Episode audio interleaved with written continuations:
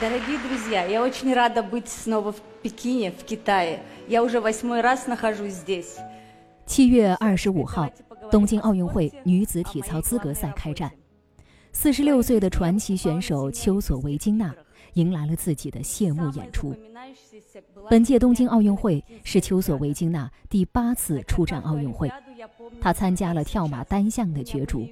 在比赛中，他挑战了难度高达五点八的动作，但最终得分仅十四点一六六分，排名第十一位，无缘单项决赛。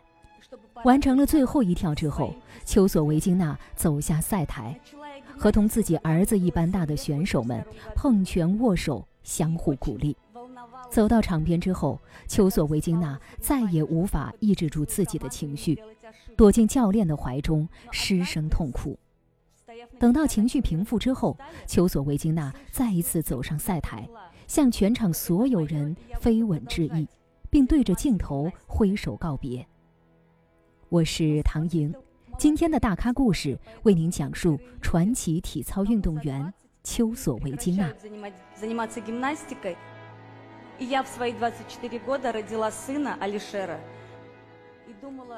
一九七五年，丘索维金娜出生在乌兹别克斯坦的布哈拉。她一九八二年开始练习体操。一九八八年，十三岁的她成为前苏联青年锦标赛的冠军。在前苏联强大的体育举国体制护佑之下，丘索维金娜很快脱颖而出。一九九零年，她成为前苏联国家队重要一员。同年，友好运动会上摘得跳马金牌。一九九一年，十六岁的丘索维金娜代表前苏联荣获了两枚奖牌：自由操金牌和跳马银牌。这也是她第一次在世锦赛上崭露头角。一九九二年巴塞罗那奥运会，丘索维金娜代表独联体出战，收获团体金牌，自由操第七名。一九九三年开始，她以乌兹别克斯坦队员的身份南征北战。和前苏联相比，乌兹别克斯坦是体操的荒漠，大部分时间都是丘索维金娜一个人在支撑乌兹别克斯坦的体操门面。虽然几乎是一个人在战斗。但是丘索维金娜从1993年到2006年，为乌兹别克斯坦征战十三年期间，为这个国家赢得了七十块奖牌。在1997年，他和乌兹别克斯坦摔跤选手库帕诺夫步入了婚姻的殿堂，曾经短暂的退出体操比赛。1999年11月，他们拥有了大儿子阿缪莎，生活看似如此美好。对于一个女人而言，丘索维金娜在拥有美满婚姻和家庭幸福生活的同时，还在事业上闯出了属于自己的一片天地。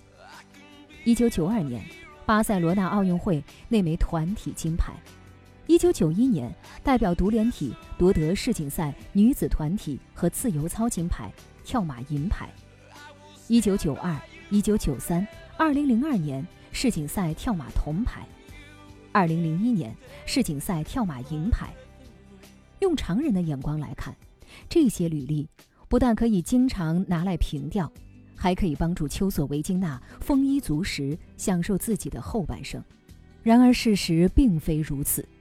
当噩梦来袭时，这位体操传奇发现前半生在运动场上积攒的那些钱，在儿子昂贵的医疗费面前，简直就是杯水车薪。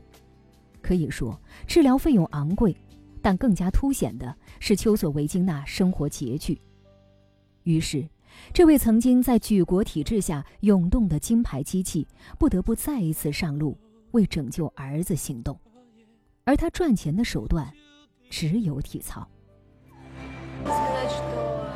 如果我不从事运动事业的话，如果我不去比赛，我的儿子就不能好，就不能给我的儿子治病。我想以这种方式来救我的儿子。二零零二年，二十七岁的丘索维金娜选择复出。这个年龄对于体操女选手来说已经是高龄。就当很多体操女明星在这个年龄风光地出入各种时尚圈，完成华丽转身时，丘索维金娜要为钱而奔波。正如她自己所说：“一枚世锦赛金牌等于三千欧元的奖金，这是我唯一的选择。复出之后的丘索维金娜参赛的动力就是挣钱。对于这一点，这位老将没有丝毫的掩饰，甚至为了赚更多的钱，她朝全能型发展，到处去比赛。而她的丈夫也放弃了摔跤运动，专职在家照顾儿子。可是有一天，乌兹别克斯坦的医生亲口告诉他，他们的医疗条件没有办法拯救阿米尔莎。丘索维金娜一片茫然。此刻，德国的科隆体操俱乐部向他抛出了橄榄枝。在主教练布鲁格曼的帮助下，丘索维金娜一家搬到了德国。在德国的两年，儿子的病情逐渐好转。出于感恩，丘索维金娜在2006年，在满足入籍政策的条件下加入了德国。随后的三年里，丘索维金娜参加了一次世锦赛，两次欧锦赛。代表德国摘下了一枚金牌和两枚铜牌，这也是德国女队时隔二十三年之后再一次摘得欧洲冠军奖杯。实际上，在丘索维金娜的母爱令人们动容的同时，更应该向这位老将所爆发出的能力致敬。他在二零零六年世锦赛上为德国获得跳马铜牌以及全能的第九名，而在随后的欧锦赛上，他夺得跳马冠军。成为夺得单项冠军的年龄最大的女选手。二零零八年，三十三岁的丘索维金娜来到了北京奥运会的赛场，在赛场上，她的状态惊人，以创纪录的年龄获得了跳马银牌。女子全能赛场上，她获得了第九。身边获得金牌的朝鲜运动员洪恩贞比她小十四岁，获得铜牌的中国运动员程飞。比他小十三岁。三十三岁的丘索维金娜已经是第五次参加奥运会了。丘索维金娜在预赛中排名第四位，决赛第一跳过后，她暂居第三。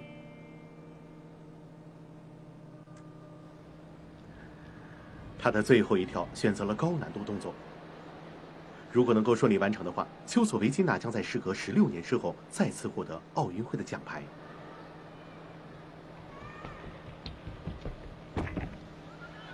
两跳之后，他的成绩是十五点五七五分，成功锁定了一枚奖牌。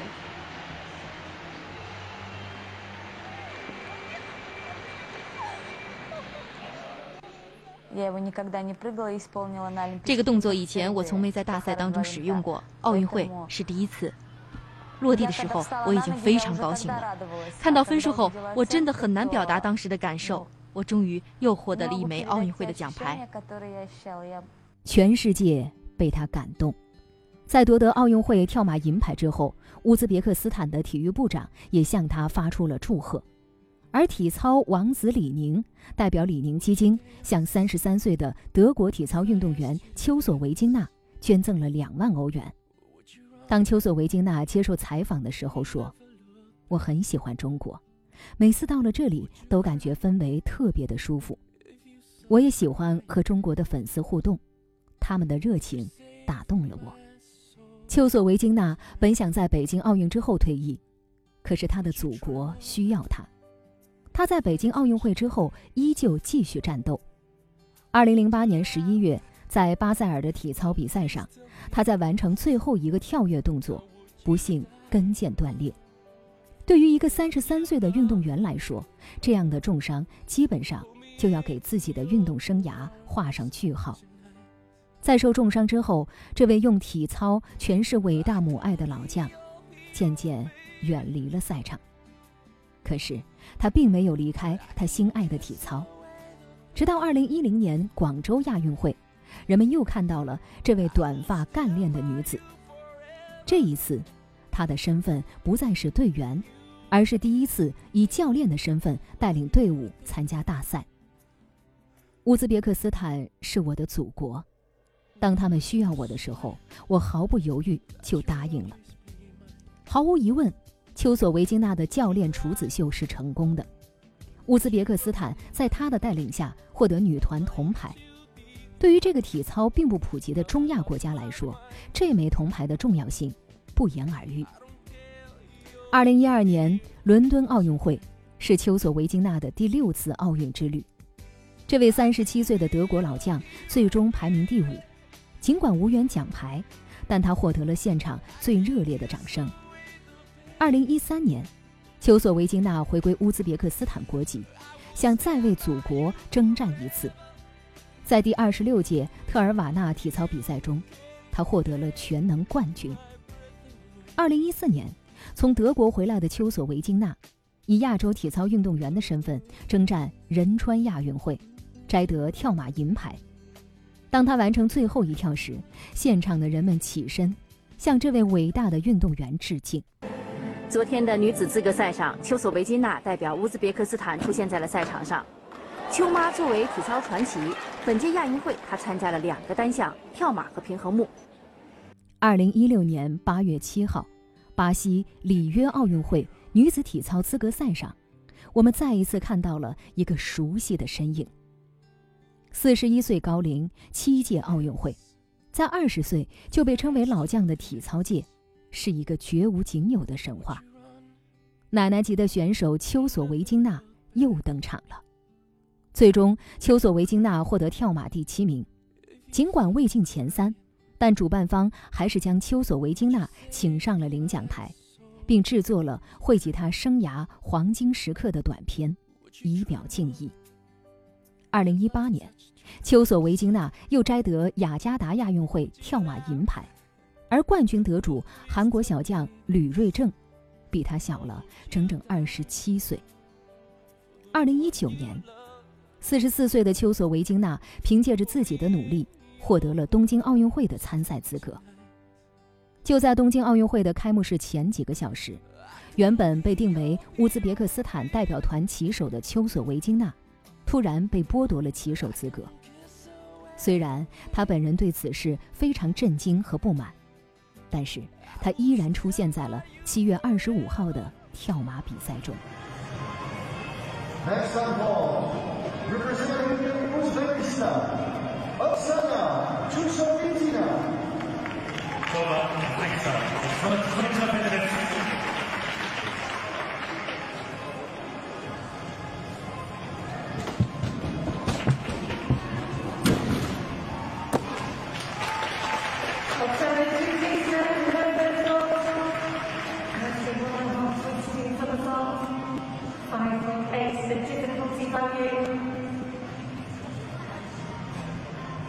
amazing connection.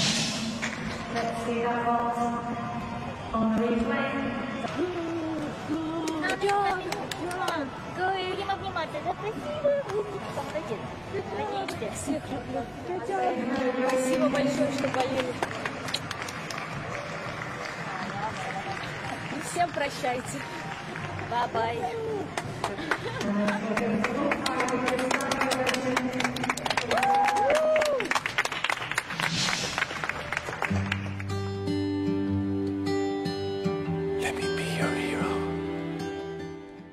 现场念出了丘索维金娜的名字，她在掌声中登上赛场。第一跳，丘索维金娜完成难度分达五点八的动作，十四点五零的分数也很有希望冲击决赛资格。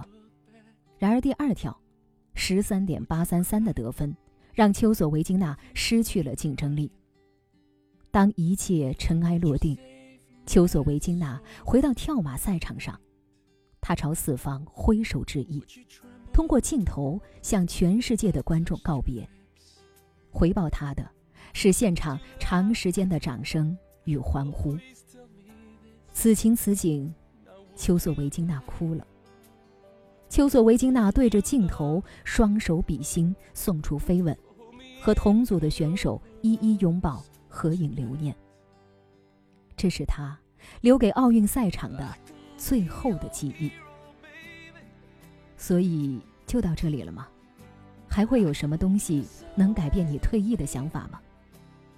赛后面对记者的提问，丘索维金娜哈哈大笑，然后回答：“真的没有了。”丘索维金娜的故事在这里结束，丘索维金娜的故事又从这里开始。